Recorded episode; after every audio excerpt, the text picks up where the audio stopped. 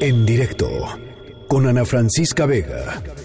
Bueno, de pronto estas, eh, estas contingencias y estos momentos en donde pues la normalidad deja de ser la normalidad y, se tienen que empezar a tomar medidas importantes para prevenir la salud de todos, eh, comienzan a surgir temas que hay que, que hay que ponerles eh, atención. Por ejemplo, la salud de las personas que se encuentran hoy en centros de readaptación social, en cárceles, en separos de, de las fiscalías. pues no hay eh, literalmente en estos lugares eh, las medidas de higiene mínimas, básicas, digo, no hay, bueno, así que ni jabón en muchos lugares de estos.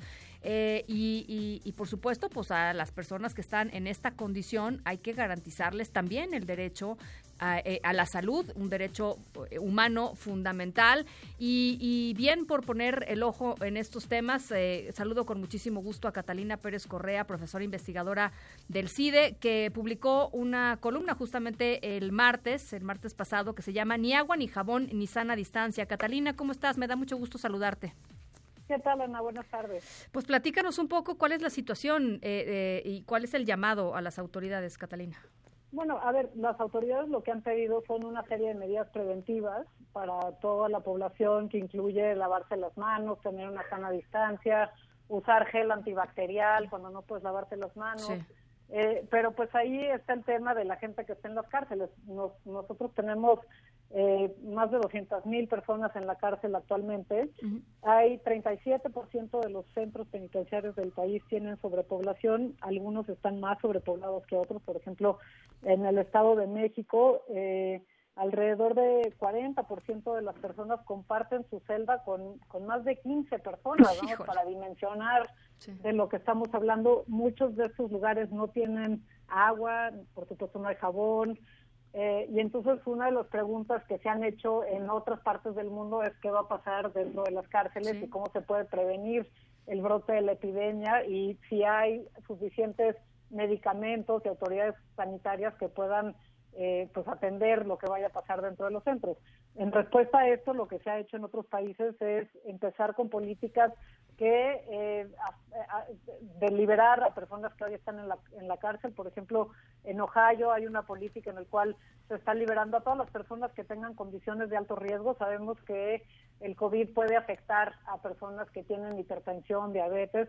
Eh, alrededor de 11% de la población de las, de las cárceles mexicanas son mayores de 50 años y, hay muchos que, que padecen estas, enfermedades, pues habría que explorar la posibilidad de liberarlos para que no existan estas condiciones de sobrepoblación que hay. Irán, por ejemplo, hace unos días liberó 85 mil presos. eh, y entonces, bueno, porque además el riesgo, muchas muchas personas me contestaron a mi columna diciendo, oye, pero pues que se lo merecen, o no, no, este, primero hay que preocuparnos de las otras personas y los malandros, pues allá ellos. Pero aquí el tema es, pues no nada más se trata de las personas que están en la cárcel, sino las personas que los visitan cotidianamente, del personal que trabaja en las cárceles, el personal de seguridad y custodia, y también de los técnicos, de los psicólogos, de los abogados que están entrando y saliendo de las cárceles que están en riesgo y expuestos a eso. Una de las medidas que se puede tomar es decir, pues suspendemos las visitas y reducimos el personal que está ahí, pero esto eh, pues no se puede en México porque muchos de los centros no proveen los insumos que una persona necesita para vivir y esto lo hacen los familiares. Entonces no hay agua potable, no hay comida, no, hay, medicinas, no hay ropa, no hay cobijas y los familiares son los que hacen, eh, los que llevan esto diariamente a los centros. Entonces, si simplemente se suspenden las visitas, pues va a haber motines, como ya pasó en Brasil, eh, justamente por tomar medidas que no toman en cuenta las condiciones reales de los centros penitenciarios. Es muy impresionante la, pues, eh, el panorama que pintas, Catalina, porque es un panorama en donde literalmente, pues, lo que terminas, lo que terminas demostrando es que las cárceles en México no son más que eh, cuatro paredes de, de, reclutamiento y, un hacinamiento terrible que, que pues ni siquiera mantiene el propio Estado mexicano en su totalidad, ¿no? O sea, ni siquiera... A, mí, a mí una de las cosas que, perdón que, por interrumpirte, o sea, a mí una de las cosas que sí me, me, me ha llamado mucho la atención y que creo que es algo que que nos puede de alguna forma servir sobre toda, todo el episodio y la epidemia que estamos viviendo con, con el coronavirus, es darnos cuenta de, de todos los, los, los, males o los bienes que hay en nuestra sociedad. Entonces, por ejemplo, nos, estamos, nos ha mostrado la, la precarización del trabajo y lo importante que es tener a las personas trabajando en el sistema formal y no en el informal, porque pues ahora no podemos decretar una fase 2 porque todas estas personas que viven al día simplemente se quedarían sin comer. En el caso de las cárceles también nos está mostrando muchos de los problemas que tenemos socialmente. Por ejemplo, el uso de la prisión preventiva, ¿no? Una, una de las cosas que se podría hacer para, para disminuir el riesgo de las personas en las cárceles es liberar a las personas que hoy no han sido declaradas culpables y que están siendo pues que están encarceladas de forma preventiva y que pues aún son inocentes jurídicamente hablando.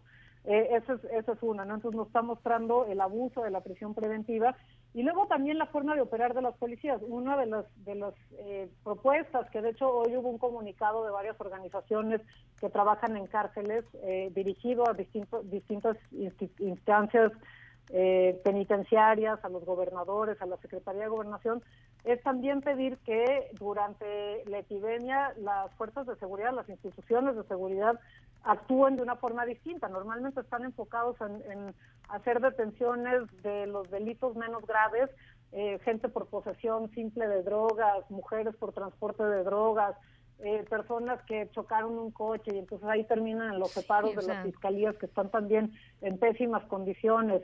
Este, y entonces todo esto también una de las de las solicitudes es pues que hay una atención para que las policías hoy actúen distinto, por lo menos durante el periodo de la epidemia. Las mujeres embarazadas que están en las cárceles, las mujeres que hoy están cumpliendo sentencia por delitos de transporte en el cual ellas son cabezas de familia, que no me dio ningún tipo de violencia, que muchas veces ellas son víctimas de un sistema en el cual pues son usadas y desechadas en el momento en el que la policía las atrapa pues este es el momento para liberarlas y hacer justicia y realmente poner la salud de todos primero y no pues esto que ha sido hasta hoy que es pues el funcionamiento, la inercia de una política eh, de un sistema de justicia penal que no funciona y que realmente no sirve y que es muy defectuoso.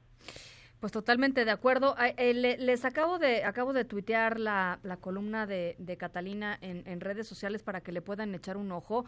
Eh, ¿Tú ves, eh, Catalina, a las autoridades entrando, pues es que es un poco complicada la pregunta, pero entrándole a este tema con disposición de hacerlo, ¿quién, digamos, ¿quién sería la, la, la autoridad encargada de, de empujar esto? ¿Gobernación?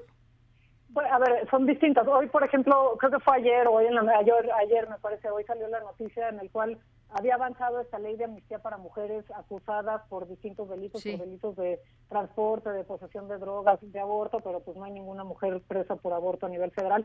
Eh, me parece que sería una muy buena oportunidad de finalmente sacar esta ley, pero en realidad donde está la mayor parte de, de estas personas, que son personas que hoy están siendo encarceladas en prisión preventiva, este, que son mayores de edad, que tienen problemas de diabetes, mujeres embarazadas, eh, este, personas eh, en la cárcel por posesión simple o por transporte de drogas o por cualquier delito que en realidad no me dio la violencia es en realidad competencia de los gobiernos locales y tendrían que ser los ah, ejecutivos locales los que tomen la decisión.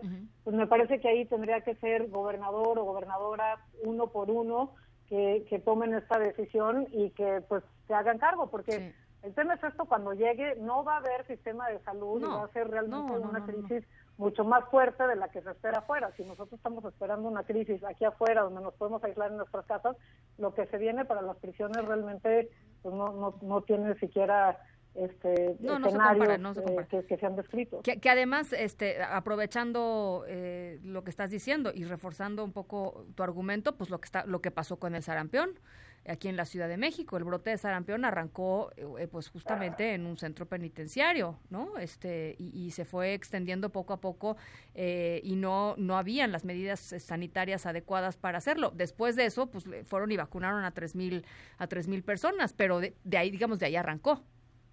Sí, este, pues sí, digo, en, los centros penitenciarios hay mucho mayor prevalencia de muchas enfermedades, de VIH, eh, hepatitis C, tuberculosis, sarna, piojos, vamos, hay, hay toda una serie de enfermedades que, que está en las poblaciones penitenciarias y que tiene que ver con las condiciones de, vida que hay dentro de los centros, donde pues no hay, de nuevo, no hay agua potable, no hay jabón, no hay higiene, este, vamos, en, en, las cárceles en la ciudad, en el Estado de México, por ejemplo, hay este, gente que tiene que dormir amarrada de los barrotes porque ni siquiera caben acostados uno al lado del otro, vamos, así como si fueran eh, barcos que traían esclavos de África en el cual la gente no podía estar siquiera acostado uno al lado del otro. Hoy hay centros penitenciarios que tienen condiciones eh, realmente eh, pues, violatorios de todos los derechos fundamentales, ¿no? Y, y, de nuevo, mucha gente dice, bueno, no importa porque pues son los malandros que hay que se pudran. No, no es cierto eso.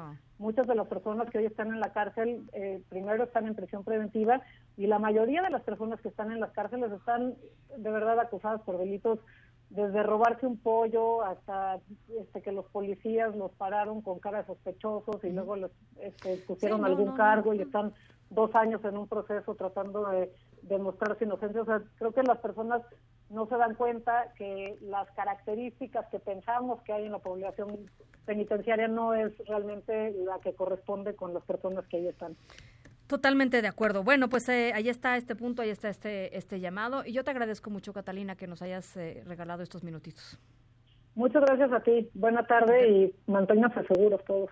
Muchísimas gracias, Catalina Pérez Correa, profesora investigadora del CIDE. En directo con Ana Francisca Vega.